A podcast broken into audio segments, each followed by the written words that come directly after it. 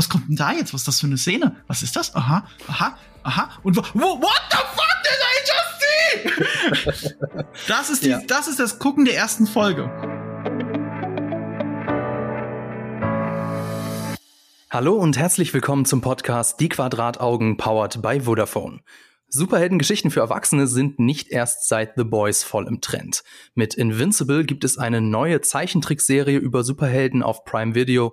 Trotz Zeichentrick und knalliger Farben, die Serie ist nur was für Erwachsene. Das ist auch kein Wunder, schließlich stammt die Comicvorlage ja von Robert Kirkman, dem Autor vom ebenfalls ziemlich blutigen The Walking Dead.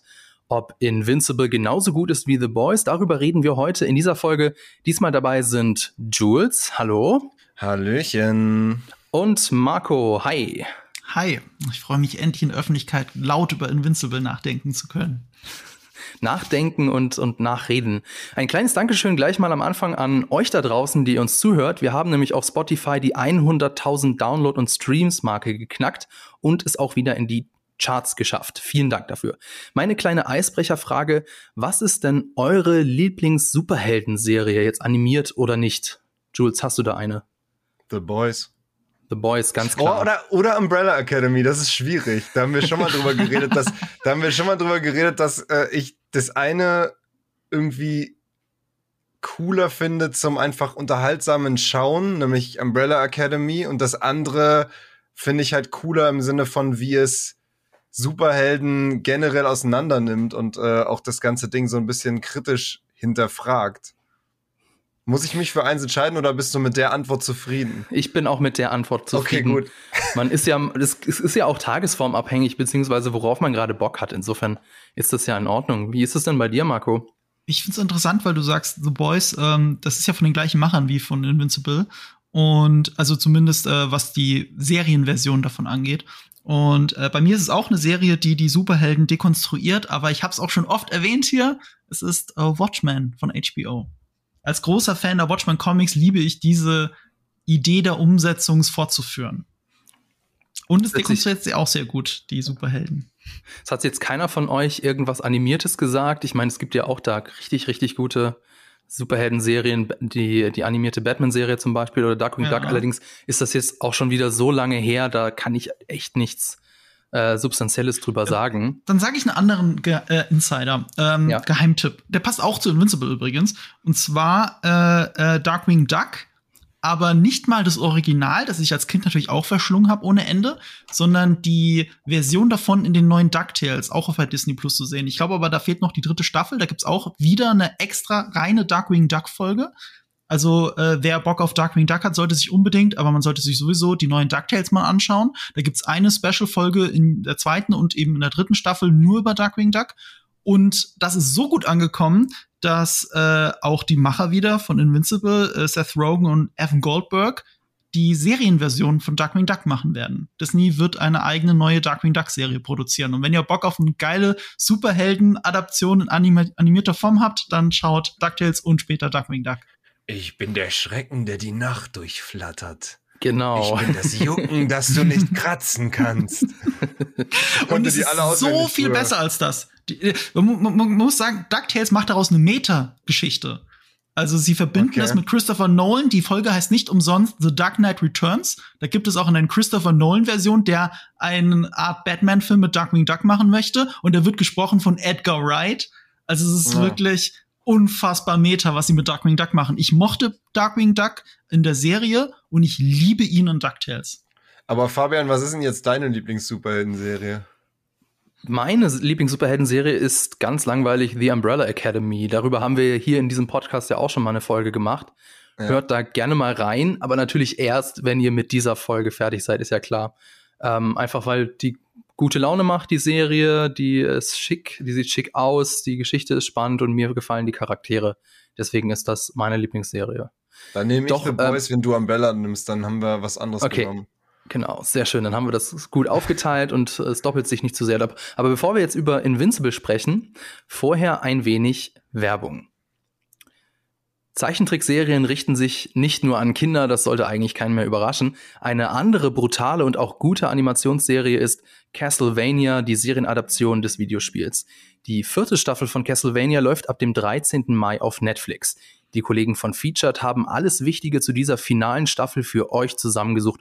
Featured ist Vodafones Magazin für digitale Kultur. Schaut doch mal vorbei. Link dazu in den Show Notes. Wir reden jetzt erstmal spoilerfrei über die Serie Invincible. Falls ihr die also noch nicht geguckt habt, keine Sorge. Wir verraten keine großen Enthüllungen oder so. Ihr könnt das ganz entspannt hören. Ich würde sagen, ich erkläre erstmal kurz, worum es denn da in der Serie geht. Äh, die acht Folgen der Serie drehen sich um die Grayson-Familie. Das ist der 17-jährige Sohn Mark Grayson, im Original gesprochen von Stephen Young, sein Vater Nolan, gesprochen von J.K. Simmons und Mutter Debbie von Sandra Oh. Das Besondere, Nolan ist sowas wie Superman in dieser Serie. Also er stammt von einem anderen Planeten, hat Superkräfte und rettet als Omni-Man regelmäßig die Welt. Bei Mark erwachen die Superkräfte kurz nach seinem 17. Geburtstag.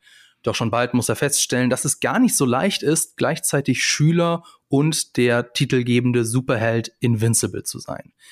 So, das klingt jetzt ein bisschen nach Schema F, nach 0815 Origin Story. Das haben wir schon mal irgendwie so gehört. Und der Look ist ja auch sehr klassisch, also da kann man schon irgendwie den Eindruck bekommen, hm, das ist jetzt irgendwie ein bisschen lame. Aber kann denn die Serie noch mehr? Also, Jules, äh, würdest du sagen, das ist, also was hat dich denn dazu gebracht, äh, diese Serie weiterzugucken?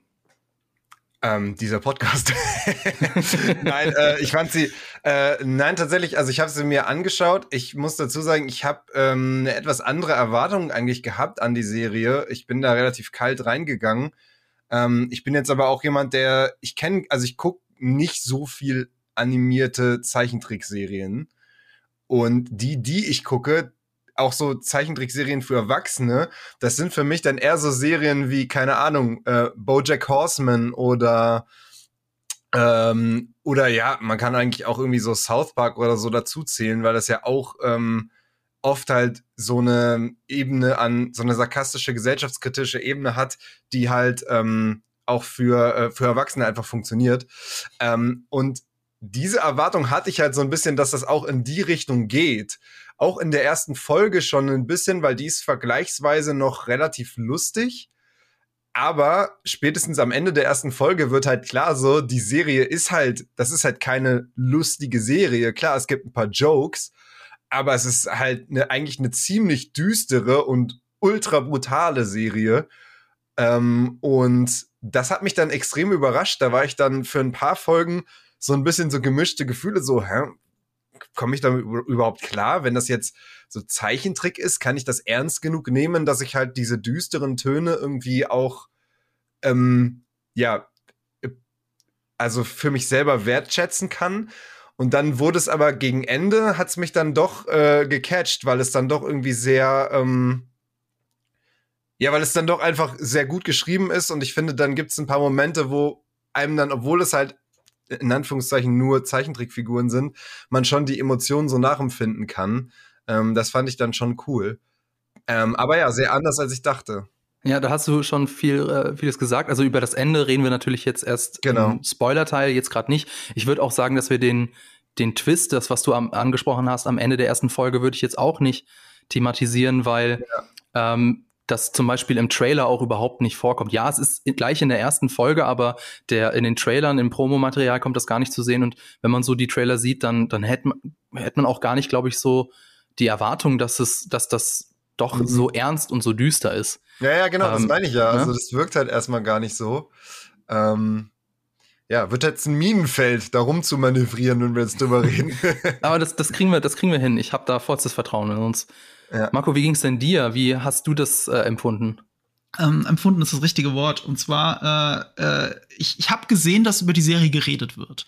Ähm, äh, sowohl in meiner Social Bubble wurde schon ein bisschen drüber geredet, als auch, dass mich der Verlag Crosscult darauf hingewiesen hat, weil die ähm, die Serie neu auflegen und die haben ein Gewinnspiel mit mir gemacht, auch mit mir auf dem Instagram-Channel äh, äh, Nerdkultur und haben mir die Comics rübergeschickt.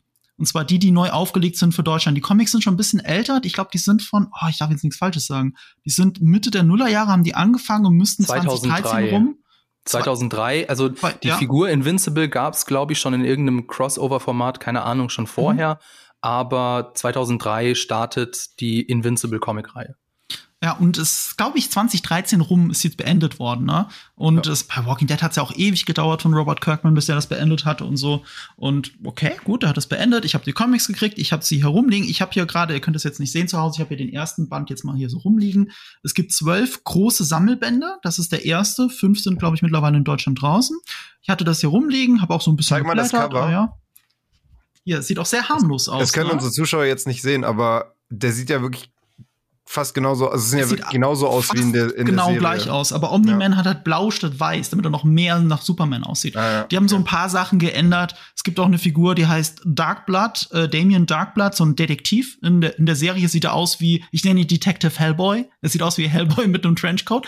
Im Original sieht er mehr aus wie Rorschach. Das ist ein bisschen zu sehr Watchmen, also haben sie es ein bisschen runtergefahren, haben lieber eine, lieber eine Hellboy-Mischung draus gemacht. Ein paar Sachen haben sie geändert, aber auf den ersten Blick sieht alles gleich aus. Und ähm, äh, ich habe halt die Comics hier rumliegen gehabt, habe sie äh, auch immer noch nicht gelesen, weil ich mich nicht spoilern wollte für die Serie. Habe ein bisschen drum rumgeblättert, habe die Verlosung gemacht, habe geguckt, ach, auf IMDb hat das ja eine krasse Wertung. Okay. 8,9 von 10, besser als The Boys besser als The Boys. Es war am Anfang sogar noch mehr, als ich geguckt habe, war es sogar 9,0, also 0,2 Punkte besser als The Boys. Äh, auch die erste Folge so krass bewertet. Okay, okay, gut, gut, gut, gut. Ich mache die Verlosung, ich schaue mir das in Ruhe an. Mach das abends an, guck so rein und denkst, ach ja, stimmt ja, ist ja von Seth Rogen, Evan Goldberg. Hm, dann wird das ja so ein äh, Massaker wahrscheinlich über Preacher und bei The Boys und was die nicht alles machen, ne, in ihrem bekifften Zustand. Das muss man bei Seth Rogen immer dazu sagen. Der setzt nur Sachen um, wo du weißt, der hat mit James Franco irgendwie zu Hause rumgesessen, hat einen durchgezogen und gedacht, ja, cool, das machen wir. Kennst du den Comic? Den machen wir jetzt. So mhm. wirkt es, ne? Und dann guckt man die Serie und denkt so, ah, geil gezeichnet, tolle Produktionswerte, Amazon hat da ordentlich Kohle reingesteckt, aber so harmlos. So, also wie Batman Animated Series mäßig. Da sind schon tiefe Themen drin, das ist toll gezeichnet, aber ist jetzt nicht das, was ich von äh, Seth Rogen erwartet hätte. Ach, guck mal da, da ist ein Kick-Ass-Witz, ist ja witzig, ist total meta, weil Kick-Ass ja auch schon eine Veralberung von Superhelden ist und so. Und mhm. das da ist eigentlich Superman, der da ist eigentlich Batman, der da ist eigentlich Flash. Das ist alles total wie bei Watchmen, dass jeder so ein Äquivalent hat, damit du weißt, das ist die Konstruktion der bekannten Superhelden, nicht der neuen Superhelden eigentlich. Und dann wird's immer so, okay, das sind schon Credits und so, ja, nett war cool, gucke ich auf jeden Fall weiter, haut mich jetzt nicht vom Hocker. Oh, das sind gar nicht die Credits. Das war eher so eine Art Mid-Credit-Scene. Was kommt denn da jetzt? Was ist das für eine Szene? Was ist das? Aha, aha, aha. Und wo, what the fuck did I just see? das ist die, ja. das ist das Gucken der ersten Folge. Ja, und genau ich, so. Ja, genau. Das klingt schon sehr spoilerig, aber glaubt mir, ihr müsst es einfach durchgehalten haben, weil man denkt bei der ersten Folge so ist doch nett, aber warum gehen da alle so drauf ab? und dann guckst du die erste Folge zu Ende und wenn du dann nicht gecatcht bist, das ist der Game of Thrones Moment, in dem Moment, wo Bran aus dem Turm fällt, weißt du, okay, diese Serie ist anders, als ich gedacht hätte. Mhm. Und, und genauso ist The Invincible. Und wenn, äh, wenn man das dann, The Invincible sag ich schon, Invincible. Und wenn man das dann weiterschaut, wird es auch nur besser, finde ich, weil die Charaktere ergründet werden, die Gewalt auch Sinn macht, äh, da ist so viel Drama drin. Ich, ich war schon lange nicht mehr so gefesselt von der Serie, wie es weitergeht. Jede Woche, jede Woche, jede Woche. Das hatte ich zuletzt bei Game of Thrones und Better Call Saul. Und das ist richtig krass für eine Serie. Und, es, ist, äh, es ist aber nicht nur so diese, dieser Schock am Ende, sondern es ist auch so eine Art Mystery-Plot, der dann mhm. unter der ganzen Serie liegt. Und der, das war der Part, der mich an der Stange gehalten hat. Es war gar nicht so die, äh, die die Handlung in Anführungszeichen von Folge zu Folge, sondern es war eben dieser Mystery Plot, der sich dann wie der rote Faden durchzieht, der mich richtig gecatcht hat. Weil, aber mhm. also tatsächlich, wie du sagst, also am Anfang denkst du so, ja, ganz nett, okay, das ist jetzt die Justice League, halt nur in, in Verballhornung, haha. Äh, aber ähm, die Serie kriegt dann doch auch im Laufe der Folgen einen eigenen Charakter ein, ein eigenes Wesen. Also ich würde, wenn, wenn ich das jetzt irgendwie beschreiben müsste oder vergleichen müsste, würde ich so sagen, es ist so ein bisschen Rick and Morty trifft auf The Boys. Also es hat ein hohes Tempo, es passiert auch viel, was so nur in einer Animationsserie möglich ist. Zum Beispiel in einer Folge gibt's gleich dreimal eine Invasion der Erde. Also die Erde wird invasiert, meine ich damit. ähm, Genau, aber das, das ist nicht die Stärke von der Serie, würde ich sagen. Also Rick and Morty ist zum Beispiel viel witziger und hat auch viel, viel krassere Einfälle und viel abgefahrenere Sachen. Das ist nicht so die Stärke von der Serie von Invincible. Die Stärke von Invincible sind die Figuren und die zwischenfigurliche Dramatik und so ein bisschen das, das alltägliche Private, würde ich sagen. Äh, also in der Serie wird auch groß thematisiert eben die alltägliche private Seite der Superhelden. Wir haben das, ja, kennt man auch schon von Spider-Man zum Beispiel, der ja ähm, noch zur Highschool geht oder ähm, ganz normaler Typ von der, äh, von der Straße ist im Prinzip. Äh, und hier ist es auch so ein bisschen. Wir haben in der dritten Folge zum Beispiel, ähm, hat Mark ein Lerndate mit einer Mitschülerin, das aber wegen eines Superheldeneinsatzes ausfällt und äh, die Schülerin Amber ist dann total sauer auf ihn und er muss da erst dann wieder rausfinden, was, äh, was, ganz, ne was ganz nett ist. Weiß ich, hat euch das interessiert, diese, diese Seite der Geschichte, oder hat euch das eher weniger interessiert? Jetzt habe ich erst äh, Jules vorhin als erstes gefragt, jetzt frage ich mal dich, Marco. Wie findest du denn diese Art, äh, so eine Geschichte zu erzählen? Also ich finde, du hast recht, das ist ein bisschen sehr wie bei Spider-Man, aber nicht mal die Marvel Spider, also die Marvel Cinematic Universe Spider-Man-Geschichten, sondern tatsächlich eher so wie Spider-Man 2. Also auch wirklich, also der große Spider-Man 2, einer der besten Superheldenfilme aller Zeiten, weil er auch wirklich das Psychologische und dieses, was bedeutet es, hell zu sein, auch gründet hat und dem Ganzen auch Zeit gegeben hat. Das ist eine große Stärke von der Serie, das stimmt. Ähm, man hat dann immer das Gefühl, es ist nah dran am Teenie-Drama zu sein, aber auf, eine, auf einem guten Weg, so wie mir Fans von VOC das auch immer sagen. Ich bin selber kein Fan davon, aus California in Deutschland. Aber äh, das soll das ja angeblich auch sein. Das kann ich leider nicht beurteilen. Aber das, das stimmt. Also normalerweise denkt man so, ah, Teenie-Drama, da habe ich jetzt, da habe ich jetzt gar keinen Bock drauf. Und trotzdem schafft es die Serie, dich zu fesseln wegen der Charaktere, egal wie alt sie sind. Weil es betrifft ja auch die Eltern. Das ist ja auch ein Elterndrama, wenn man so möchte. Und alles drumherum, Workplace-Drama. Also du sagst es ja schon selber, äh, Superheld zu sein ist ein Arbeitsplatz in dieser Welt. Zusätzlich mag ich einfach, wie es frei dreht, aber das ist ein anderes Thema. Ähm, also, muss ich schon wieder ausschweifen. Äh, die die äh, Welt ist sehr angelehnt natürlich an dem, was man so Superhelden-Comics kennt, aber auch wirklich an die Comics. Und die sind ja oft abgefahrener als geerdete Filme. Also Realfilme versuchen immer ein bisschen geerdeter zu sein. Da kann es nicht 500 Millionen Dimensionen geben. Das Marvel Cinematic Universe hat bis um zu diesen Multiversen zu kommen, haben die ja über zehn Jahre gebraucht, um das einigermaßen erzählerisch zu etablieren. Das ist eine Serie, die, die, die dreht da sofort frei. Ich glaube, in der zweiten Folge geht es um mehrere Dimensionen. Und es gibt äh, äh, ja, ein sehr überraschendes Ende, was damit zu tun hat, dass in einer anderen Dimension vielleicht auch die Zeit anders verläuft.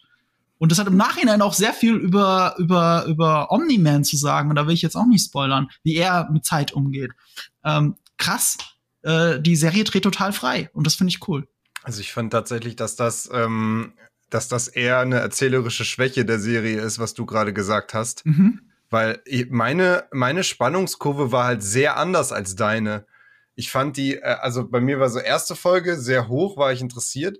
Und dann in dem Mittelteil hat's mich fast verloren, weil einfach äh, die Serie komplett den Fokus verliert. Weil eben diese Geschichte ähm, um das, was am Ende der ersten Folge passiert, äh, dieser Mystery-Plot, den auch Fabian erwähnt hat, das ist so das, was mich eigentlich bei der Stange gehalten hat und wo ich wiss wissen wollte, was, was wie es weitergeht. Und dann die Serie dreht dann einfach komplett durch und schickt dir 16.000 neue Bösewichte pro Folge irgendwie. Dann gibt's halt fünf Alien-Invasionen, die irgendwie alle egal sind und die, wo auch nicht wirklich was passiert. So, okay, in der einen wird halt da diese andere Heldencrew vorgestellt und so. Aber es, es passiert halt so wenig Plot-Relevantes. Es ist so viel Zerstörung, die gefühlt einfach nur da ist um da zu sein, wo ich halt nicht verstanden habe, okay, was bringt mir das jetzt? Da hätte mich, äh, ehrlich gesagt, hätten mich da andere Szenen, die halt enger mit diesem Mystery-Plot verwoben sind und das irgendwie weiterführen und auch mehr Character-Moments hätten mich da mehr gecatcht als diese gefühlt sinnlose, unglaublich übertriebene Action, die äh, es im Mittelteil halt gibt. Und da sind so viele Plotlines, die auch zu, nicht zu wirklich irgendwas führen, so. Weil zum Beispiel auch dieser Detective Hellboy, den du angesprochen hast, also was soll der? Der ist halt, der ist halt mehr oder weniger einfach da und dann soll irgendwann eine wieder coole weg. Figur, die dann aber Figur, irgendwann ja. aus der aus der Serie verschwindet. Jetzt ja. im Nach, also während du das guckst, dann fragst du dich auch, was soll der Scheiß?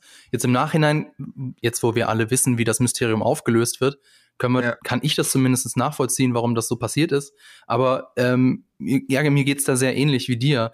Ich habe die Vermutung, wir müssen da jetzt ein bisschen vage bleiben, weil wir ja noch im spoilerfreien Part sind dass ja. ähm, dieses Mysterium, also dass die Macher wussten, okay, wir können das Mysterium erst ganz am Ende auflösen, äh, weil uns halt sonst die Story um die Ohren fliegt. Und deswegen wird, wird es so immer ein bisschen, werden die Zuschauerinnen werden immer so ein bisschen äh, hingehalten. Also man kann immer so ein bisschen so ein paar Brotkrumen hinschmeißen, aber man kann diesen Mystery Plot nicht wirklich tiefer ergründen, zumindest erging es mir so. Ich habe eine um, ähm, Theorie, warum das so ist, aber die kann ich auch erst im Spoiler-Part gleich sagen. okay. Weißt du, Marco, kannst du das nachvollziehen, was wir da so Ja, ich kann das nachvollziehen und, und das ist genau halt die Antithese zu dem, was ich sage, weil so funktionieren ja eigentlich Comics. Also auch, auch Detective Hellboy ist ja auch so, so ein großer MacGuffin, ah, nee, nicht MacGuffin, Red Herring eigentlich. Eigentlich ist er Red Herring, wortwörtlich, er ist ja rot.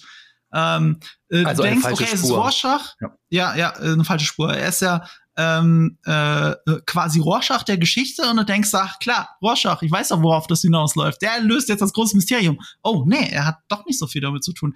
Äh, unser Kollege Wally hat mich sogar gespoilert, was in den Comics noch passiert mit ihm. Das kann ich vielleicht ganz, ganz, ganz am Ende im Spoiler-Part für alle auflösen. Äh, wie es zumindest in den Comics ist bei ihm. Aber das ist alles auch so, so eine große Metapher. Du sagst, es gibt, also Hughes sagt, es gibt nicht so viel Character Moments. Ich würde sagen, die Serie ist voll mit Character Moments. Nur äh, es ist gleichzeitig, auch wenn es einen großen Mystery-Plot gibt, es ist gleichzeitig eine Anthologieserie. Jede Folge hat eine in sich geschlossene Geschichte, die zur übergeordneten Handlung dazugehört. Und äh, die übergeordnete Handlung, ja, diesen Mystery-Plot, das macht es spannend, aber die ist, äh, so wie bei Desperate Housewives, nicht die vordergründige Handlung, sondern es ist die Anthologie, dass in jeder Folge etwas Eigenes zu erzählen ist. Und äh, das betrifft immer die Charaktere, und zwar wirklich grundlegend, auch Nebenfiguren. Ich finde auch die Nebenfiguren super interessant, super gesprochen, geil gezeichnet. Und das ist halt so überdreht wie in den Comics. Diese verschiedenen Dimensionen, was es da alles reinwirft. Ich sitze die ganze Zeit da und denke, ja, stimmt, so sind in Wirklichkeit Comics. Ich möchte einen anderen Vergleich ranziehen, und zwar den Comic Wanted. Wanted ist einer meiner Lieblingscomics und es gibt eine Verfilmung davon mit äh, James McAvoy, äh, Angelina Jolie und Morgan Freeman. Und diese Verfilmung hat bis auf ein paar geklaute Szenen nichts mehr mit dem Comic zu tun. In dem Comic geht's darum, äh, da geht's auch um Superman, da geht's auch um Batman. Aus rechtlichen Gründen werden die nicht genannt, aber die werden klar gezeigt und erwähnt und so. Aber die sind da auch drin. Es geht auch um die Dekonstruktion der Comicwelten, wie wir sie kennen. Und da ist es so, dass die Bösewichte, von vornherein die Bösewichte, die äh, Helden besiegt haben. Und ähm, dadurch, dass sie die Superhelden besiegt haben, mussten sie ja irgendwie die Weltherrschaft, also wie macht man eine Weltherrschaft? Das ist immer da, wo in Comics meistens der Plan aufhört. Was willst du machen? Willst du auf einem bösen Thron sitzen, alle Leute versklaven? Was ist das für eine Weltherrschaft? Da hast du ja auch nichts von. Ähm, was die gemacht haben, ist, sie haben die mit Alien-Technologie aus einer anderen Dimension, haben sie die Menschen vergessen machen lassen, dass sie, äh, dass Superhelden gibt. Die vergessen das einfach. Die vergessen Superman, die vergessen Batman. Und das Unterbewusstsein verarbeitet das, indem sie Comics machen. Sie haben angefangen, Comics zu malen und die Geschichten von Batman und Superman zu erzählen, weil das irgendwo noch tief in deinem Gedächtnis drin ist. Das kriegt die Technologie nicht ganz raus. Aber in Wirklichkeit herrscht so Illuminati-mäßig, herrschen alle Bösewichte der Welt, von Red Skull bis was weiß ich, herrschen über die Menschen. So, und das war total freigedreht. Der Held ist, sieht aus wie Eminem, äh, äh, die Heldin, also die von Angelina Jolie später gespielt wird, wird von Halle Berry gespielt. Und äh, die sind von Anfang an böse und die machen böse Sachen. Das ist extrem gesellschaftskritisch, dieser Comic. Und der hat so ganz nebenbei, wirklich in wenigen Panels, weil, weil sie haben die Welt ja schon erobert, wen sollen sie noch ausrauben? Sie reisen dann einfach in andere Dimensionen, ra rauben da ein ganzes Volk aus und kommen wieder zurück. Und das wird immer so reingeworfen in, in Wanted Comic, weil es ist ja eine, eine Parabel darauf, wie echte Comics funktionieren. Und da gibt's halt tausend Dimensionen, es gibt tausend verschiedene Batmans und da passiert das und das und da darf es aber auch keine richtige Konsequenz haben, weil ja, Death of Superman, aber irgendwie muss er doch da sein. Dann gibt's Comics, die Superman als böse darstellen und so. Also drei Millionen Sachen und das haben sie alles in Wanted auf eine eigene Art und Weise verwurstet. Und das ist für mich Invincible auch. So, schmeißen wir alles rein, was Comics haben, was, was Seth Rogen unter Drogenrausch aufgefallen, eingefallen ist, wobei es ist mir nicht eingefallen, er hat es adaptiert, er hat den Comic gelesen und fand's geil und wollte es machen. Und ja, äh, deswegen finde ich die Serie geil. Ähm, du hast es, hast ja am Anfang schon gesagt, du hast das wirklich jede, jede Woche geguckt, wenn die neue Folge kam. Also am Anfang, ich habe die ersten, was gab's denn? Die ersten vier oder fünf Folgen gab's schon. Und ja. dann habe ich wöchentlich geschaut. Vielleicht ist das ein, auch ein krasser Unterschied, wie man die Serie wahrnimmt, weil ich habe das ja an zwei Abenden weggebinged jetzt. Okay. Dadurch hatte ich dieses, diese, äh, dieses Case of the Week Feeling hatte ich halt null. weil ich habe ja wirklich quasi die Folgen hintereinander geguckt, als wenn das quasi ein Stück wäre. Und dann ist es vielleicht noch verwirrender, wenn dann halt andauernd irgendwas anderes passiert, was scheinbar nichts zu tun hat mit dem, was vorher passiert ist. Das kann auch sein, aber ich habe auch an drei Abenden die fünf Folgen geschaut. Also ich habe mir selber ein bisschen Zeit gelassen tatsächlich. Ich habe es nicht komplett weggebinged. Ich habe mal zwei Folgen hintereinander geschaut, habe mir auch bewusst gesagt, nö, die nächste Folge gucke ich morgen. Ich könnte es jetzt ja. weiter bingen, aber will ich gar nicht, weil ich will das verarbeiten. Weil das ist auf einer Metaebene erzählt die Serie ja sehr viel. Da könnte man jetzt lange äh, äh, drüber diskutieren. Was will die Person eigentlich? Auch was das ist ein Mystery Plot, aber was will sie für sich selber jedes Mal? Äh, was ist was ist das Game von Robot? Also nicht nur auf Mystery Plot Ebene, sondern was möchte er wirklich? Und äh, das bietet dir jede Folge so viel Idee. Du kannst auch Better Call Saul und Breaking Bad wegbingen, aber die Serie gewinnt, wenn du auch bewusst mal nur eine Folge schaust und dir dann die nächste halt einen Tag später anguckst oder wann auch immer. Ja. dazu gehört Invincible zu diesen Serien. Ich finde, dass ähm, du hast gesagt von Jules, dass die ähm, diese Folgen, dieses Case of the Week, dass das nichts wirklich zu der Story beiträgt. Also teilweise äh, muss ich dir schon recht geben. Dass, ähm, also Laura vergleicht, äh, jetzt sagt das immer so, das ist vertikales und horizontales Erzählen. Also horizontales mhm. Erzählen meint die Geschichte, die, die über die ganze Staffel hinweg erzählt wird, deswegen so horizontal. Und vertikales Erzählen ist dann das Erzählen, was in der Folge passiert, also was so von oben nach unten quasi, wenn ihr euch das so jetzt bildlich mhm. vorstellt. Ähm, und ich habe tatsächlich in der Kritik gelesen, dass Invincible ja diese Mischung hat, also Case of the Week und fortlaufende Handlung, was dann dazu führe, dass kein Storystrang wirklich überzeugen könne. Ähm, da muss, also habe ich als Kritik gelesen, finde ich tatsächlich gar nicht so, weil die Folgen sind sehr lang, also für, ein, für eine Animationsserie. Ähm, so früher ging die ja meistens nur so 20, 30 Minuten. Hier ist es tatsächlich doppelt so viel, also die gehen ungefähr eine Stunde. Und ähm, sie lassen sich doch auch viel Zeit für die Charakterentwicklung. Und ja, also diese Wert, dieses vertikale Erzählen hat nicht immer irgendeine Relevanz für die Folgen danach. Aber ich finde, ähm, es gibt trotzdem immer irgendwie eine Entwicklung in den Charakteren, was man daran merkt, wenn, wenn das jetzt wirklich überhaupt gar keine, Aus, äh, gar keine Auswirkungen hätte, könntest du quasi die Folgen tauschen. Ja, also könntest mhm. die Folge 5 nach der Folge 2 und, und so weiter machen, wenn es wirklich gar keine Auswirkungen hätte. Aber ich glaube, das funktioniert nicht. Also es ist jedes Mal immer auch so ein kleines Learning oder ein kleiner äh, charakterliche Weiterentwicklung bei den Figuren da. Insofern ähm, würde ich ja, aber ja nicht, mit aber nicht in den Szenen, sondern es gibt halt immer, es gibt halt Szenen sozusagen, die die Haupthandlung natürlich fortführen, also das Übergreifende. Und dann gibt's aber immer diese, also diese Case of the Week Szenen, wo ich das halt selten erlebe, wo ich halt eher das Gefühl hatte, ja, okay, da wollten sie jetzt halt ein richtig fettes Monster einfach nochmal zeigen. Und dann ist halt komplett übertrieben und super viel Zerstörung. Aber in diesen Szenen fehlt mir halt die Relevanz für den übergreifenden Plot. Das ist, glaube ich, eher das, was ich meine. Ich glaube, das liegt auch daran, weil diese Case of the Week, das, ähm, da ist vor allem Mark, also ähm, Invincible ist da ja der, der Handlungsträger. Und hm da müsste ich sagen, das ist tatsächlich für mich auch der eine, einer der wenigen Schwachpunkte der Serie. Also Invincible ist ziemlich langweilig. Also der, der Typ Mark ist eigentlich ein Volltrottel. Ähm, der ist halt so ein typischer Jugendlicher, ähm, also hat noch nicht, weiß noch nicht genau, wo er hin will im Leben. Dieses Coming of Age, äh, das ist ja auch eine Coming of Age Serie im Prinzip. Und ähm, die, die einzelnen äh, Storystränge in den Folgen, da geht es ja fast nur um ihn und ich finde ihn eben ein bisschen lame. Aber das, ähm, das hat halt damit zu tun, dass die große Entwicklung von seinem Charakter erst am Ende der Serie stattfindet. Richtig, der ersten Staffel. Der ersten Staffel. Und Mir darauf arbeitet, darauf arbeitet alles hin. Darauf mhm. arbeitet alles hin. Und deswegen ja. kann jetzt am Anfang oder kann jetzt in den ersten Folgen noch nicht so viel passieren, was was ich tatsächlich auch ein bisschen schwach finde manchmal. Ähm, aber was eben, es ist, also die, die erste Staffel ist tatsächlich vom Ende her gedacht, was ein bisschen weird ist. Ähm, das heißt, alles arbeitet auf das große Finale hin. Und vieles, was dir so jetzt während der einzelnen Folgen, wo du denkst, so, ja, okay, da passiert ja jetzt nicht wirklich viel, ähm, da kann eben noch nicht so viel passieren, weil es eben alles nur am Ende ähm, dann aufgelöst wird. Jetzt reden wir schon die ganze Zeit so ein bisschen um den heißen Brei herum. ähm, ich würde sagen, so ganz langsam würden wir uns dann auch an das Spoiler-Territorium herantasten, damit wir dann endlich wirklich komplett vom Leder ziehen können. Ein Aber paar Sachen. Nicht noch, ja, noch nicht ganz. Ich wollte noch, noch okay. ein paar Sachen, also wir sind noch nicht ganz da. Also wir sind jetzt mhm. demnächst da, aber noch nicht ganz, weil ich wollte, ein paar Sachen wollte ich nämlich zu der Serie sagen, was mir ein bisschen negativ zum Beispiel auch aufgefallen ist.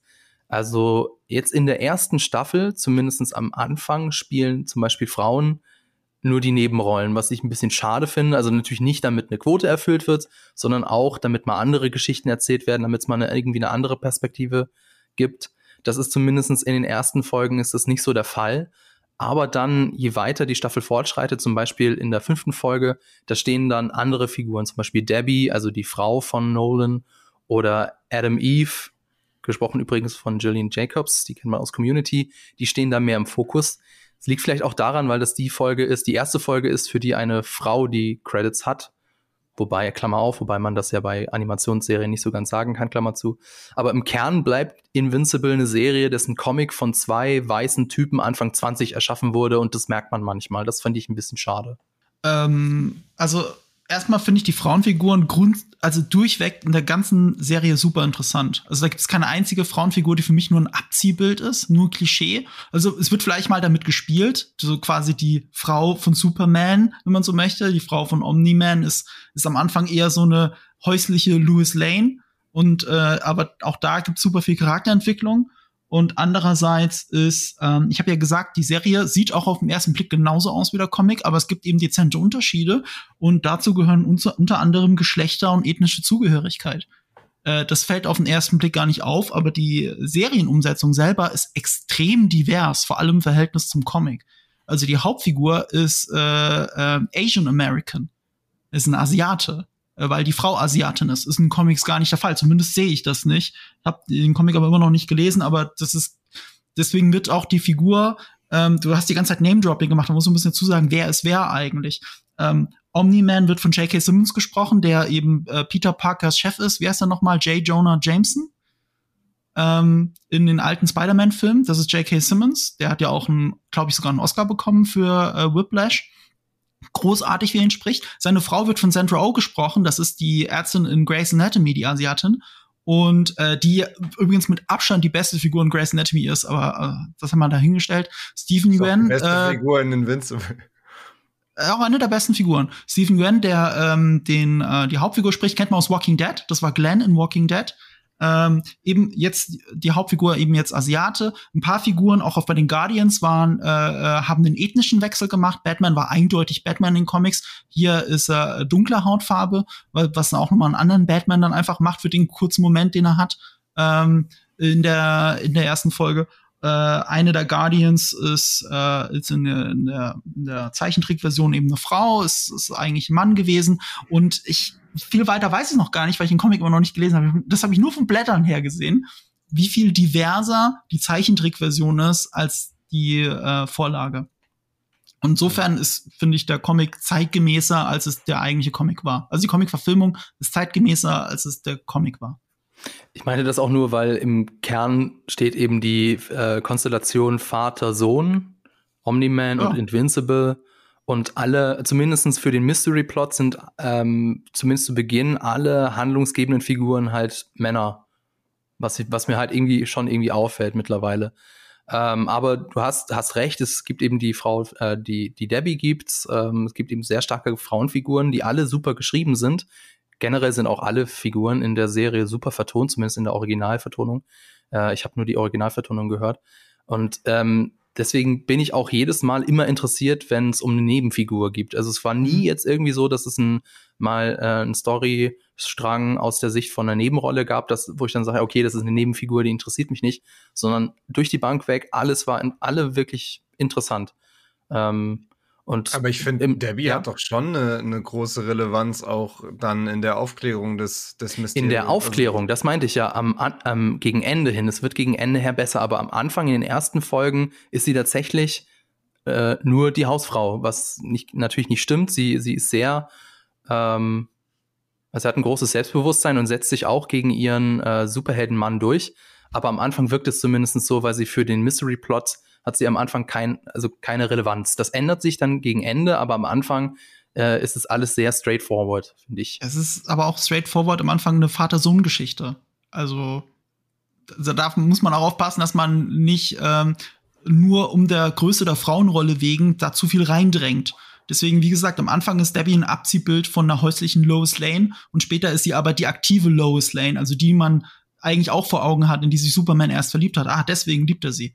Äh, weil sie eben eine sehr selbstständige eigene Frau ist. Und äh, äh ich finde es auch interessant, wie die Serie auch auf sexistische Klischees über Superheldinnen wie sie darauf eingehen. Also die Idee zum Beispiel, dass ähm, äh, Atom Eve sich sehr bewusst ist, dass sie äh, auch fast schon ein Sexdoll-Spielzeugkostüm hat, weil andere Heldinnen haben das ja auch. Und umgekehrt Monster Girl, das, das dreht das alles so ins, ins Verquere, weil das ist eine 30-jährige Frau gefangen im Körper einer immer jünger werdenden 14-jährigen, glaube ich, zu dem Zeitpunkt. Ich Jedes Mal, wenn sie noch jünger. Noch jünger? ich bin mir gerade nicht so sicher. Aber, aber, wird aber immer sie, jünger, wenn sie sich verwandelt hat. Sie, sie wird gesagt. immer jünger, wenn sie sich verwandelt. So, so, so äh, total verrückt. Also ein bisschen das Hulk-Klischee nehmen, also immer diesen Hulk verwandeln, aber es hat nichts mit Wut zu tun, sondern höchstens mit der Angst, dass man immer jünger wird, jedes Mal, wenn man das macht. Und, äh, und, und, und äh, das finde ich so, so toll, wie dann die Serie auch mit diesen Klischees umgeht und alte Superheldenbilder nimmt und ihnen eine neue Facette gibt. Und äh, ja, es fängt eben an mit einer Vater-Sohn-Geschichte. Und die Vater-Sohn-Geschichte ist die, was wäre, wenn Superman einen Sohn hätte, was in Comics ja auch schon thematisiert worden ist. So. Und äh, ich finde den Turn, den dann die Serie nimmt, dann super interessant. Dann würde ich sagen, reden wir doch jetzt über den Turn, mhm. die die Serie nimmt. Deswegen jetzt hier für euch, die ihr die Serie noch nicht geschaut habt, das ist jetzt die Spoilerwarnung. Wir reden jetzt über den Twist und über das Ende. Also, falls ihr die Serie noch nicht geguckt habt und euch nichts spoilern lassen wollt, dann müsst ihr jetzt zum nächsten Kapitel skippen oder diesen Part überspringen. Wir schreiben den Timestamp unten in die Podcast-Folgenbeschreibung. Also, der große Twist der Serie ist gleich in der ersten Folge. Omni-Man bringt die Guardians of the Globe um und er ist der eigentliche Antagonist der Serie. Und das finde ich auch also drama dramaturgisch so genial. Es ist eine Vater-Sohn-Geschichte und der Vater ist hier nicht das Vorbild, was äh, sein Sohn denkt, dass er ist, sondern er ist der geheime Antagonist der Serie, was so super geil ist. Und Mark bekommt seinen Namen Invincible ja auch durch ein Gespräch mit seinem Vater. Und deswegen muss er sich im Laufe der Serie quasi doppelt von seinem Vater emanzipieren, was, was wirklich richtig, richtig stark ist. Ähm, also diesen, also ich, hat irgendjemand den Twist von euch irgendwie kommen sehen? Wahrscheinlich nicht, oder? In der ersten Folge. In der ersten Folge.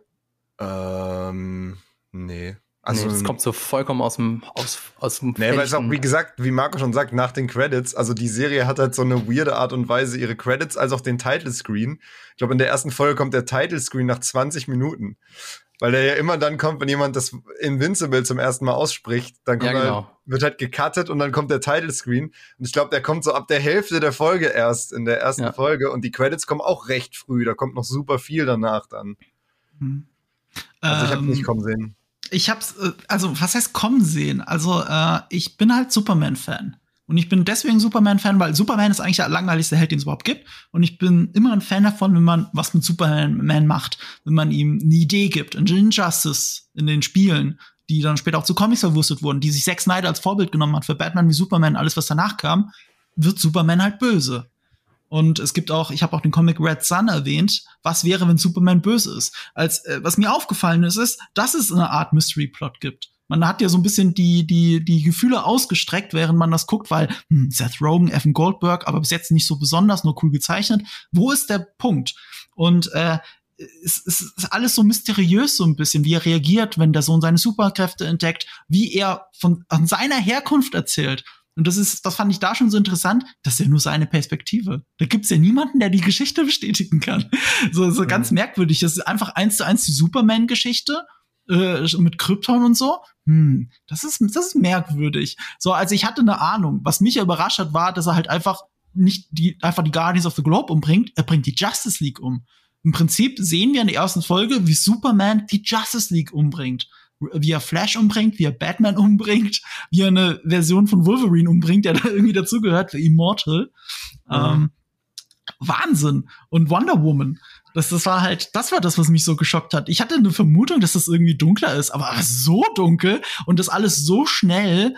Und äh, du sagst es ja auch so schön mit diesem Title Screen. Der ist ja dann so eine, so eine Metapher dafür, wie die Serie sich entwickelt, weil mit jedem neuen Title Screen, in jeder Folge wird's immer ein mehr bisschen Blut. mehr Blut. Ja, das ist so geil, dass das einfach mehr Blut cool, ja. drauf spritzt. Das ist so, oh Gott. Wahnsinn. Das ist cool, ja. ja. Du hattest vorhin, hast du gesagt, äh, Jules, du hattest so eine äh, Vermutung, warum sie das gemacht haben mit dem Mystery Plot, dass sie das alles ans Ende gepackt haben.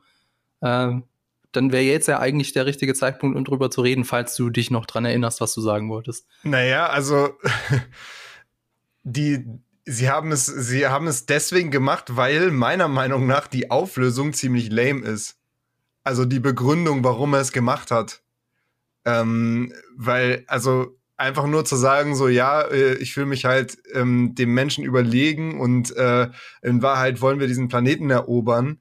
Da war ich ehrlich gesagt, da hätte ich mir mehr erhofft. Da hätte ich mir irgendwie eine äh, irgendwas, was mich überrascht, erhofft. Und dann, das ist halt so eine 0815-Begründung, so wir finden die Menschen gar, doch gar nicht so toll und wir wollen eigentlich nur darauf vorbereiten, den Planeten zu übernehmen und wir fühlen uns den überlegen da gibt, hätte es auch nicht viel gegeben, was man halt noch einstreuen konnte, könnte zwischendurch, was es halt so ein bisschen aufklärt, aber nicht direkt verrät. Das ist das, was ich damit meinte, weißt du? Weil es ist halt so, ja, okay, dann, äh, dann gibt's halt jetzt diese Begründung. Es, es gibt ja halt, so bei dem Mysteri Mysterium gibt es, das hat nicht viel Fleisch, meinst du? Also man, genau, man kann, das, kann keine Brotkrumen hinstreuen, weil es ist eigentlich nur ein Satz und damit ist das Mysterium aufgeklärt, quasi. Ja, und da hätte ja. ich halt nach dem ganzen Aufhebens, was die Serie darum gemacht hat, hätte ich irgendwie gedacht, das wird was Überraschenderes, was Ungewöhnlicheres. Weil das ist jetzt ja doch eine ne zwar nachvollziehbare oder glaubhafte Begründung, aber halt keine außergewöhnliche. Also diese Art von Konflikt, die Omni-Man im Endeffekt hat, die kennen wir aus tausenden Geschichten. Ähm, und das, weiß ich nicht, da da die Serie sonst recht unkonventionell ist, hätte ich vielleicht gedacht, dass es was anderes ist. Ich sehe das natürlich genau anders.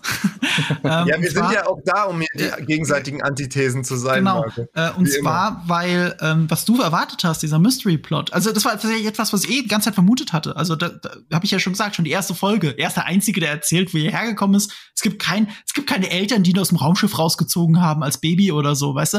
Er ist als Erwachsener, das war der Unterschied zu Superman. Er ist als Erwachsener, der woanders aufgewachsen ist, auf die Erde gekommen.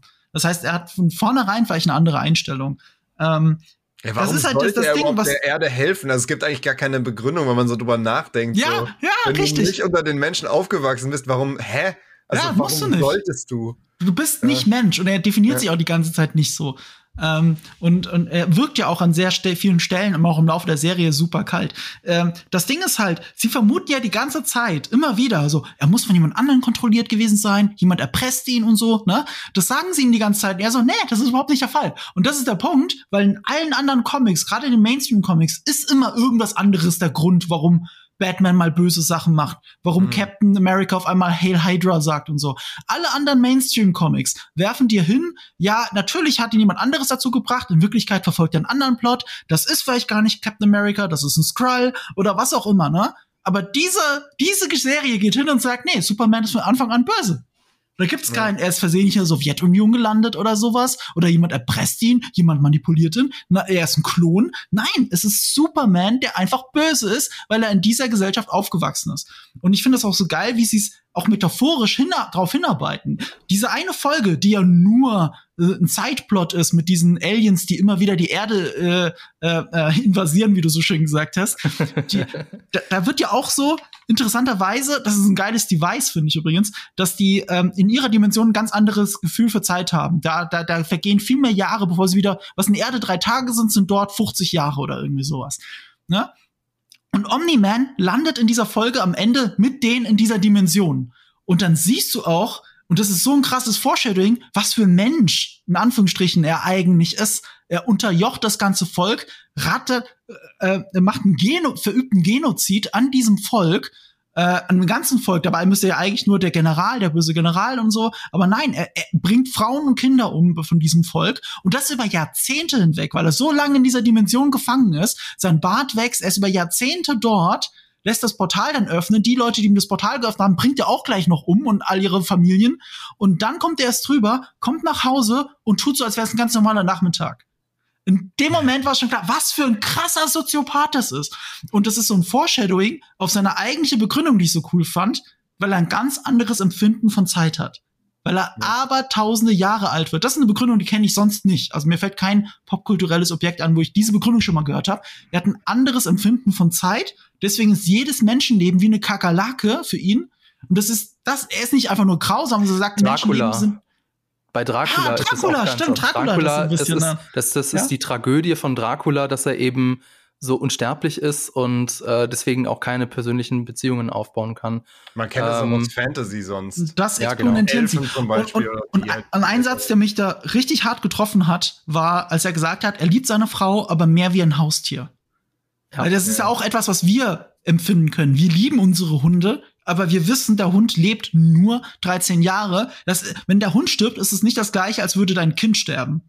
So. Und so ähnlich ist es für ihn. Und das ist so eine erschreckende Metapher, wo man sich dann auch selber dabei erwischt, ja, stimmt, eigentlich, äh, äh wenn es um Haustiere geht, denke ich ja gar nicht so viel anders. Und umgekehrt, auf die Mutter bezogen, die das mit anhören muss, ist es so grausam, sowas zu hören von der Liebe deines Lebens und von, und von deinem, und dass der Sohn das hören muss. Das ist, das ist so hart die Serie funktioniert für mich, also was die Charaktere angeht und die Metaphern und, und wie es darauf hinarbeitet, so unfassbar gut. Also, also das Ende ist wirklich für mich das Beste an der Serie. Das, ja. Ähm, ja. Entschuldigung, Jules, was wolltest du sagen? Ich wollte genau das gleiche sagen wie du. Das Ende ist halt das, wo es mich halt komplett gekriegt hat, weil ja. diese letzten Szenen halt, wo er auch auf seinen Sohn halt einschlägt und dann kommt dieser Einspieler mit dem Baseball-Spiel ähm, und da erklärt ja dann also seine, seine Frau liefert ihm eigentlich in dem Moment in der Vergangenheit halt alle Argumente, die ihn jetzt überzeugen könnten, sozusagen, ist auch anders zu sehen.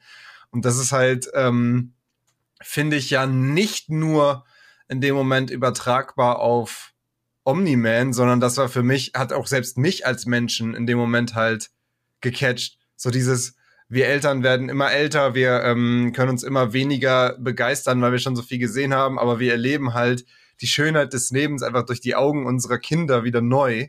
Mhm. Und das ist im Endeffekt ja auch die Frage, die die Serie halt nur andeutet, aber die natürlich über all dem steht. Ist es denn so, dass ein so ein extrem kurzes Menschenleben ähm, weniger wert ist als ein extrem langes Leben. Ist es wirklich so, dass das, die Menschen deswegen so irrelevant sind, weil sie aus Sicht von Omni-Man nur so kurz leben?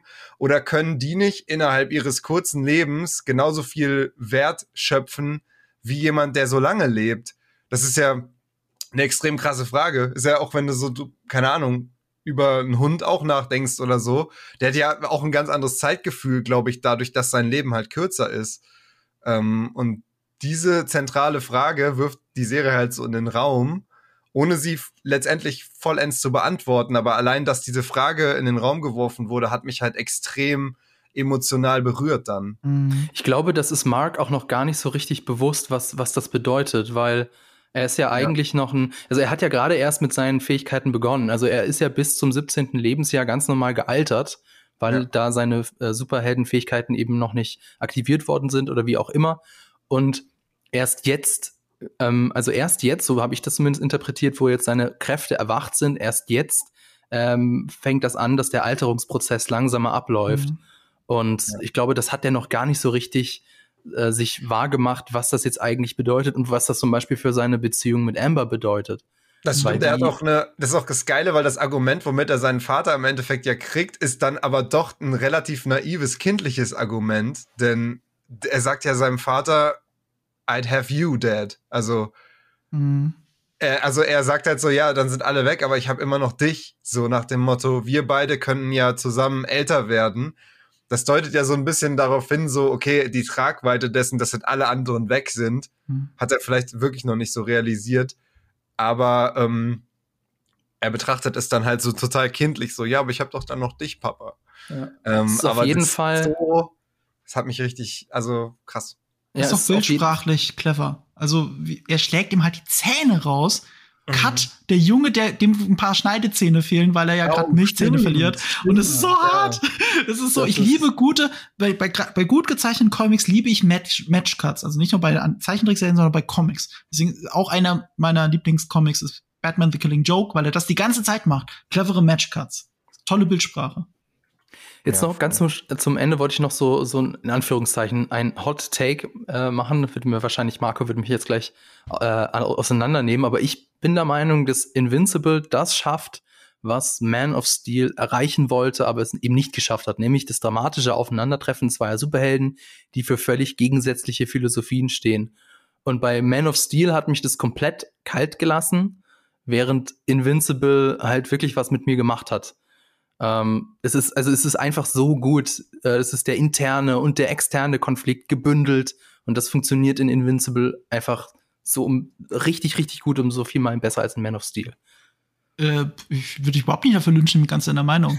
also Man of Steel finde ich ja der beste DC-Film, äh, weil er mich emotional mehr erreicht, aber diese, dieser letzte Akt, der Kampf zwischen zwischen General Zod und Superman. Das ist ermüdendes CGI, das macht gar keinen Spaß. Und klar, sie stehen metaphorisch für unterschiedliche Weltansichten von dem gleichen Volk, aber aber ähm, das ist halt Behauptung, ne? Also äh, Michael Shannon spielt einfach nur böse, weil er böse sein muss. Und äh, die Serie hat tatsächlich, das ist eine gute Beobachtung, genau das gleiche Problem. Und äh, auch, auch von der Action her das gleiche Problem. Weil Superman gegen Superman das ist halt eigentlich ein langweiliger Kampf. Das hat ja Matrix 3 auch nicht viel besser gemacht. Also wenn Agent Smith gegen Neo in der Luft da rumkämpft, das funktioniert vielleicht in Dragon Ball, aber es funktioniert da nicht. Und, äh, und bei Invincible funktioniert's. Bei Invincible funktioniert's, wie sie die zwei gegeneinander kämpfen lassen, wenn Schallmauer um Schallmauer durchbrochen wird und der Kampf auch wirklich für Lektionen hergenommen wird. General Zod droht ja auch in Man of Steel äh, diese Familie umzubringen in dieser Train Station. Und der Unterschied zwischen Man of Steel und, äh, und Invincible ist, dass Invincible Omni-Man seinen eigenen Sohn nimmt und mit ihm sehr viele Menschen umbringt, um die gleiche Lektion zu erteilen, während in Man of Steel Superman ihm rechtzeitig den Hals umdreht, damit den der Familie nichts passiert. Das ist der große Unterschied äh, zwischen den beiden. Und ich habe am selben Abend, wo ich das Finale geguckt habe, habe ich äh, Last, The Last Boy Scout von Shane Black noch mal gesehen mit Bruce Willis. Der ist ewig in Deutschland indiziert gewesen, weil halt so krass brutal und so. Und ich habe äh, eine 18er Import Blu-ray davon und habe mir das mal schön gegönnt nach Invincible. Und das ist ja nicht annähernd so brutal wie Invincible. Ja. Invincible ist viel härter und ich, es ist so gut dafür. Ich finde aber, also diesen Konflikt, den du jetzt meintest, Fabian, das stimmt schon.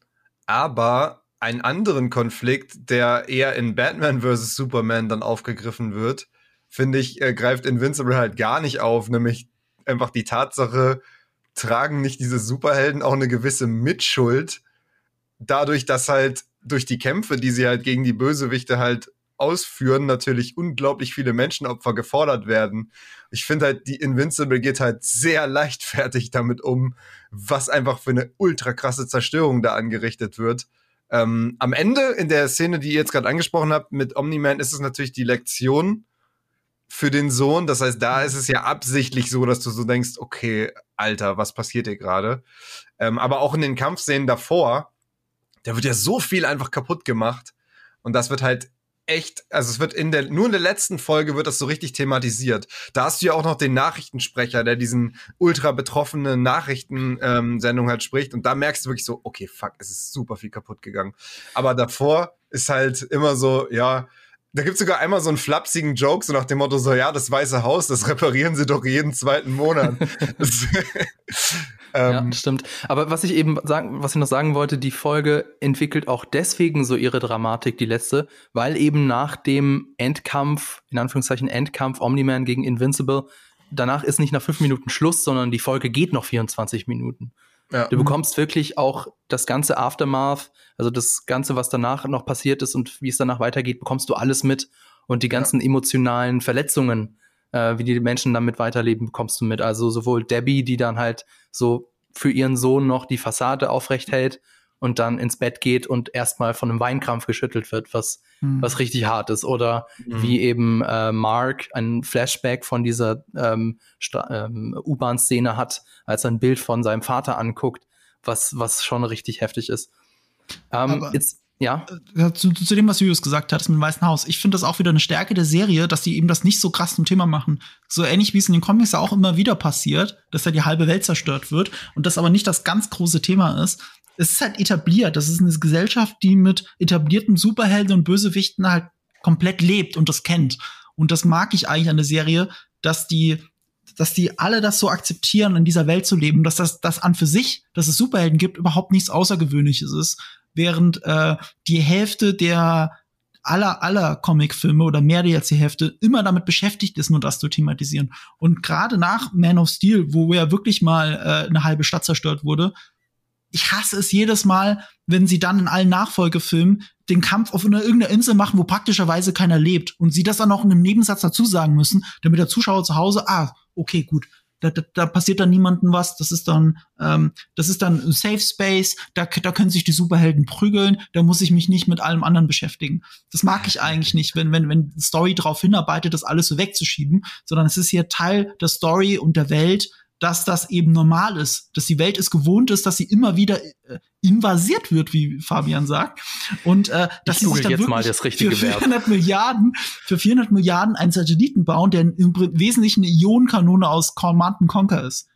So und, und und das auch noch für einen Gag nutzen, weil Omni-Man dann dadurch das teuerste Nasenbluten aller Zeiten kriegt und das war's dann auch schon. Das ist für mich alles Teil der großen Stärke. Aber was für eine grausame Welt. Ja, für normale Menschen. Also ja, aber unsere Welt ist doch auch grausam, wollen? oder nicht? Ja, aber. Wir haben überall Krieg. Das, das, ist zum Beispiel kein Problem mehr dieser Welt. Also ich habe nichts gehört von Krieg oder so. Weil es gibt so viele Superhelden, die würden ja äh, jeden Krieg sofort beenden können. Kriege sind nicht mehr das Problem dieser Welt. Aber in unserer Welt sterben auch jeden Tag Hunderte und Tausende Menschen in Kriegen, weil wir seit 100 Jahren jeden Tag Krieg haben. Wir leben das, auch in so einer Welt. Ja, aber da geht halt nicht auf einmal ein Loch im Boden auf, egal wo du bist, du kannst dich halt nirgendwo sicher fühlen, weil halt äh, jederzeit eine Alien-Invasion irgendwie passieren könnte. Und dann musst du hoffen, dass es einen, äh, einen Superhelden in der Nähe gerade gibt. Und selbst okay. wenn es einen gibt, kann es sein, dass alles kaputt geht, was du gerade siehst. Ja, aber wenn du in Israel an die Bushaltestelle gehst, musst du Angst haben, dass du in die Luft fliegst. Ja, natürlich. Ähm, das ist auf eine andere Art und Weise schlimm, klar. Ja. Okay, ich habe es jetzt gegoogelt. Äh, es heißt invadieren ist in ein fremdes Land oder Gebiet einfallen. Nicht invasieren, invadieren. Okay. Ähm, ja, kurze Aussicht noch. Wie geht's denn weiter? Äh, also die Comicreihe umfasst satte 144 Ausgaben, die ist auch abgeschlossen. Ähm, also die Macher haben quasi schon so eine Art Roadmap und es gibt noch viel zu erzählen. Marco, du hast es ja vorhin erwähnt, es sind ja richtige Bände und richtige Bücher, die es da gibt. Äh, eine zweite und eine dritte Staffel wurde auch bereits angekündigt. Also äh, Fans von Invincible können sich auf jeden Fall da freuen. Ich kann es ähm, genau terminieren. Wie ja? viele Staffeln? Und zwar, ähm, ich habe hier den ersten Band für euch in die Kamera gehalten. Der erste Band ist genau die erste Staffel. Also die letzte Szene ist auch die gleiche, äh, die mit dem von Seth Rogen gesprochenen Alien. Also ich würde davon ausgehen, dass es, dadurch, dass es zwölf Sammelbände gibt, also jeweils zehn bis zwölf Comics in einem Sammelband, würde ich davon ausgehen, dass die Serie, wenn man sie wirklich zu Ende erzählen wollen würde, zwölf Staffeln braucht. Boah, krass. Ja. ja und das hat ja auch mit der Bestätigung für die nächsten Staffeln auch sehr lang gedauert. Die haben es zum Finale erst gesagt, hey, übrigens, zweite, dritte Staffel. Bam. Und, und das ist auch ein Zeichen. Also, also Amazon, es soll wohl recht erfolgreich für Amazon in den USA gelaufen sein. Jetzt ist die Frage, wie sie weltweit gelaufen ist. Ich glaube, in Deutschland ist der Hype immer noch relativ klein. Vielleicht können wir ihr ein bisschen helfen, dass ihr die guckt, weil absolute Guckempfehlung von meiner Seite aus. Und ähm, äh, vielleicht guck, vielleicht geht das dann noch weiter. Also drei Staffeln, drei Gesamtausgaben wird es auf jeden Fall geben. Äh, bei, bei Zeichentrickserien ist oft Planungssicherheit wichtig, weil man arbeitet an mehreren Episoden gleichzeitig. Das haben wir auch bei Rick and Morty gesehen, wo mehrere Staffeln gleichzeitig bestellt worden sind. Bei Disenchantment war es genauso. Es darf halt nicht so ein Rumgeeiere werden wie bei Futurama, wo man dann eine Staffel nach der anderen so am Ende und dann gibt's irgendwie vier Kinofilme und die werden dann doch wieder zu Staffeln verwurstet. Der ganze Kram, das darf halt nicht passieren. Ich hoffe, sie bleibt erfolgreich und wird immer beliebter und dass sie dann wirklich auf zwölf Staffeln kommen, weil das wäre das ist sehr ambitioniert, zwölf Staffeln. Selbst wenn sie es auf zehn runterkürzen, ist das so früh bei einer Serie, es ist schon hart. Also ich kann mir fast nicht vorstellen, dass das realistisch ist, ehrlich gesagt. Bei The Walking Dead haben sie es gemacht, wobei das ist halt Live-Action und das ist hier jetzt animiert. Das ist, glaube ich, immer noch mal äh, eine ganz andere Sache, weil es eben sehr teuer ist. Also die ja. Schwelle ist aber auch, also man darf auch nicht unterschätzen, glaube ich, wie viele Leute einfach das davon grundsätzlich abgeturnt sind, weil ich habe es ja selbst bei mir gemerkt, das ist jetzt auch nicht despektierlich, aber gemeint, aber ähm, dass ich halt mich für eine Live-Action-Serie irgendwie leichter begeistern lasse. Diese Serie musste mich echt erstmal überzeugen, als ich sie geguckt habe. Weil ich halt so dieses vollkommen ernsthafte Drama mit Zeichentrick schwierig zusammenkriege, erstmal.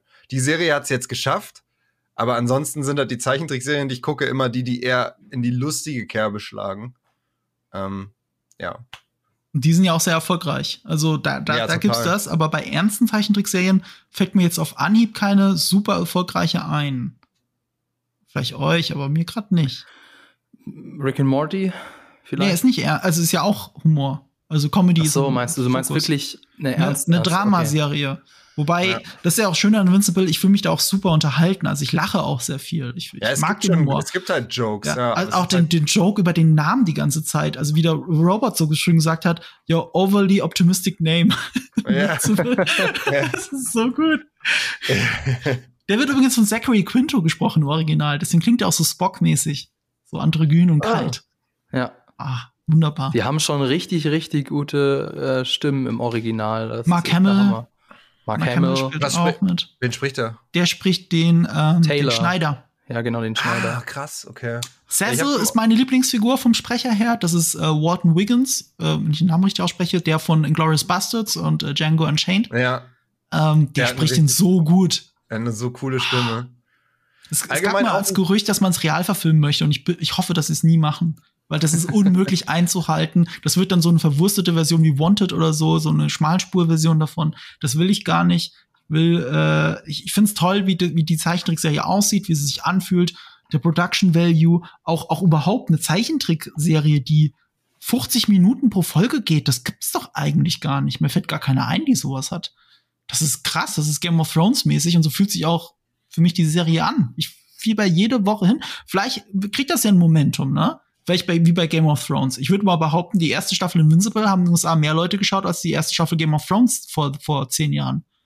Und äh, das ist schon möglich. So ist es nicht. Bei Walking Dead ist halt der Vergleich. Ähm, Walking Dead läuft ja immer noch und damit wahrscheinlich auch länger als die Comics jemals gelaufen sind. Aber da ist je, auch wenn es super erfolgreich ist, die Staffeln sind sehr billig.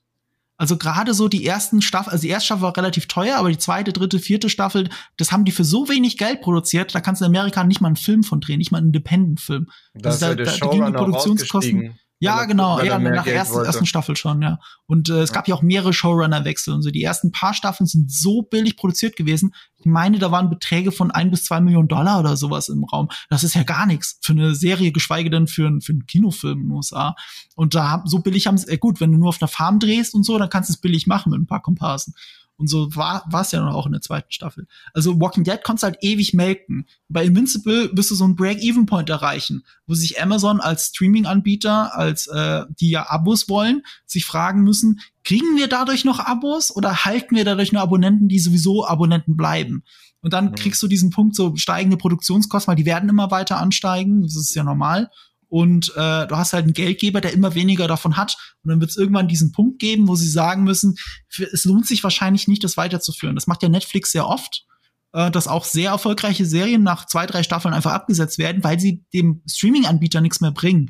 Und das kann mhm. bei Invincible leider auch passieren. HBO zum Beispiel bei Game of Thrones, die haben ja was davon, wenn immer mehr Leute ähm, ähm, eine H auf HBO das kaufen, ja quasi nicht als Abo, sondern die Folge kaufen oder wenn sie es weiter lizenzieren können. Das hätten sie 30 Staffeln lang machen können, hätten immer noch Kohle mitgemacht. Aber bei Amazon ist das was anderes bei einem Streaming-Anbieter. Und ähm, ich, ich hoffe also, es halt einfach. Ich glaube, ich kenne keine Netflix oder Amazon Prime-Serie, die zwölf Staffeln hat, original. Ja. Zumindest sind wir da noch nicht angekommen.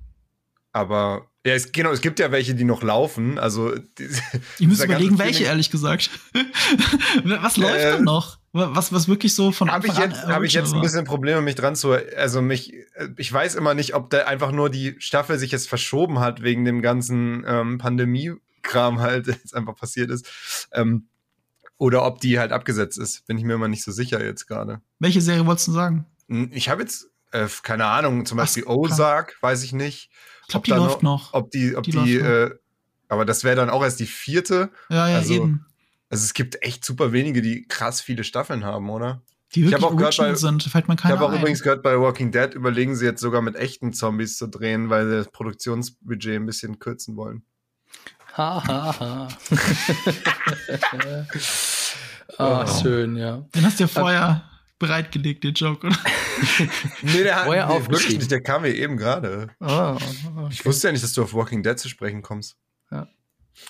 Nee, das, ja, ähm, da konnte man nicht drauf also, mit, mit Robert Kirkman als, als Autor der Serie, nee. Ja, okay, wow. äh, ja, um nur, also um nochmal kurz zum Fazit zurückzukehren. Also ich bin jetzt nicht ganz so restlos begeistert wie Marco. Ich finde, wie gesagt, die Serie ähm, hatte hatte mitten inmitten der Staffel dann irgendwann Schwierigkeiten. Ich fand den den Anfang hat mich sehr gefesselt. Da habe ich auch direkt gesagt, okay, ich gucke sie mir an.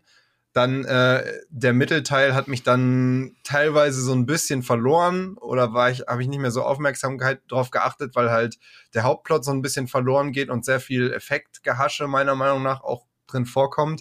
Aber jetzt das Ende hat mich dann emotional wieder voll abgeholt. Deswegen bin ich natürlich auch ähm, gespannt auf eine zweite Staffel ähm, und ich würde würd sie schon jedem empfehlen, der nicht gleich komplett abgeturnt ist davon, halt eine ernste Zeichentrickserie sich mal anzuschauen. Ähm, dem würde ich sie auch empfehlen, definitiv. Und du, Fabian? Ne, ich bin auf jeden Fall ähm, voll gehuckt. Also, weil auch der, die Hauptkritikpunkte, äh, die ich jetzt an der ersten Staffel habe, nämlich, dass es teilweise sich so ein bisschen anfühlt wie mit, mit Handbremse. Äh, die Handbremse haben sie im Finale gelöst. Und jetzt können ja. sie frei drehen, wie Marco das so schön gesagt hat. Und ähm, ich kenne die Comicvorlage nicht, aber ich habe gelesen, dass es da auch sehr abgefahren wird, so mit Multidimensionen und, und was auch immer. Und ähm, all das können sie jetzt in der zweiten Staffel machen und in der dritten Staffel machen. Ich bin, bin sehr gespannt, was sie da, äh, wie, was es da zu sehen gibt und äh, ich werde mir auf jeden Fall die zweite Staffel angucken. Ob ich, ob ich mir dann wirklich zwölf Staffeln angucken werde, weiß ich noch nicht. äh, hängt von der Geschichte ab, aber ähm, es gibt wohl ziemlich krasse Geschichten in den Comics. Ich sag nur die Wildrum-Kriege, äh, Wildromite Wars. Mhm. Also ähm, gibt es bestimmt was, auf was man sich freuen kann. Wie ist es denn bei dir, Marco? Also, ihr habt ja schon gehört, dass ich relativ restlos begeistert bin und ich würde sogar so weit gehen, dass es für mich eine der besten Serien der letzten zehn Jahre ist. Die würde ich auf jeden Fall in irgendeine Top Ten reinwählen. Ich bin restlos begeistert. Ich werde das jetzt wie bei Game of Thrones machen. Ich habe die erste Staffel jetzt gesehen, jetzt fange ich an, die Bücher zu lesen. So was bei Game of Thrones auch. die erste Staffel geguckt, okay, gut, brauche die Bücher, Bücher bestellt. Nach der ersten Staffel dann angefangen, die Bücher zu lesen, damit ich mich nicht spoiler für die erste Staffel, aber danach ist egal. Weil es gibt auch nette Unterschiede, das habe ich schon gesehen, so beim Durchblättern. Nur mal ein Beispiel, erste Folge äh, äh, Invincible, dieses Ende, das zieht sich auf 15 Minuten, wie er die alle umbringt. Krass, krass, krass. Und in der, im Comic ist das ein, eine Seite. Das ist eine Seite, so richtig plötzlich. Okay, und bringt er die alle um. Das ist in der Serie echt cooler und krasser gemacht. Und im Comic ist es halt so, da geht's mehr um die Überraschung als um, um das Drama innerhalb der Szene, wie er alle umbringt. Und äh, ich habe gesehen, es wird noch ziemlich abgefahren. Ich habe jetzt richtig Bock drauf. Und ich würde jetzt gerne als Abschluss einfach auflösen, was mit Damien Darkblood auf sich hat. Also wenn Gerne. er als große Metapher für die Serie, wer es nicht hören will, weil er nicht gespoilert werden möchte für Staffel 6, 7, 8 oder wann immer das kommt, der schaltet jetzt ab und alle anderen hören aufmerksam zu. Wally hat mich ja gespoilert und zwar, liebe Grüße an Wally und seinen Kollegen, ähm, und zwar, Damien Darkblood verschwindet ja in diese, in diese Hölle wieder und kommt dann irgendwann wieder zurück. Er schafft es aus der Hölle auszubrechen. Und er kommt zurück und weil er ja ein guter Mystery-Detektiv ist, hat er natürlich die Lösung für alles. Er hat's rausgefunden, was mit Omni-Man ist. Er hatte ja schon so den Verdacht. und er weiß es halt und er sagt es den anderen alle so, ja, das wissen wir doch schon längst. Das ist Old News. Das ist so, what? Das ist halt, und das ist halt die Serie, das macht sie mit dir. Ne, du, du hast eine gewisse Erwartungshaltung, aber sie schaffen das zu konterkarieren und dann wird diese Erwartungshaltung zur Metapher für das eigentliche Produkt. Und das ist geil daran. Ich Und hoffe wirklich, dass sie. Das weiß ich nicht. Ich wollte mich nicht weiter spoilern lassen. Und es kann sein, dass die Serie das trotzdem weiter ausbaut, weil Damien Darkblood war super cool. Ja, das wollte ich gerade sagen. Ich hoffe, dass er noch mal wiederkommt, weil das war einer meiner Lieblingsfiguren. Ja. Das war auch instant meine Lieblingsfigur. So, ah, okay, cool, ich will mehr von denen, ich will, dass es löst. Weil ich bin auch so ein Rorschach-Fan und dann, und dann, hä, was, was, ist er ist weg? Oh nein! Und ich konnte wieder. Detective Ach, Hellboy. Ja. Gerne mehr von ihm. Gerne mehr Invincible. So. Genau, also wie gesagt, ähm, zweite und dritte Staffel wurde bereits angekündigt. Es wird natürlich dauern, also frühestens 2022 werden wir da die zweite Staffel zu sehen bekommen. Ich freue mich, Marco freut sich auch. Jules ist noch ein bisschen skeptisch. Ich hoffe, vielleicht haben wir euch ja jetzt irgendwie äh, Lust gemacht, dass ihr in die Serie mal reinguckt. Gebt ihr auf jeden Fall eine Chance, mindestens die erste Folge angucken und wenn es euch da nicht gehuckt habt, dann, naja, können wir auch nichts. Das war's für diese Folge. Ich hoffe, es hat euch gefallen. Lasst uns doch einen Kommentar da und schreibt uns auch eine Rezension bei Apple Podcast. Ihr könnt uns auch eine Mail schicken an sprichmituns at jellyfish.com. Was gibt's bei uns als nächstes? Bei uns gibt's, geht's mit klassischen Superheldengeschichten weiter. Wir arbeiten nämlich an einem Video zum vierten Thor-Film Love and Thunder. Darauf könnt ihr euch schon mal freuen. Vielen Dank fürs Zuhören. Vielen Dank an euch, Jules und Marco, dass ihr dabei wart. Danke an das Team im Hintergrund und natürlich an Vodafone. Bis zum nächsten Mal. Tschüss.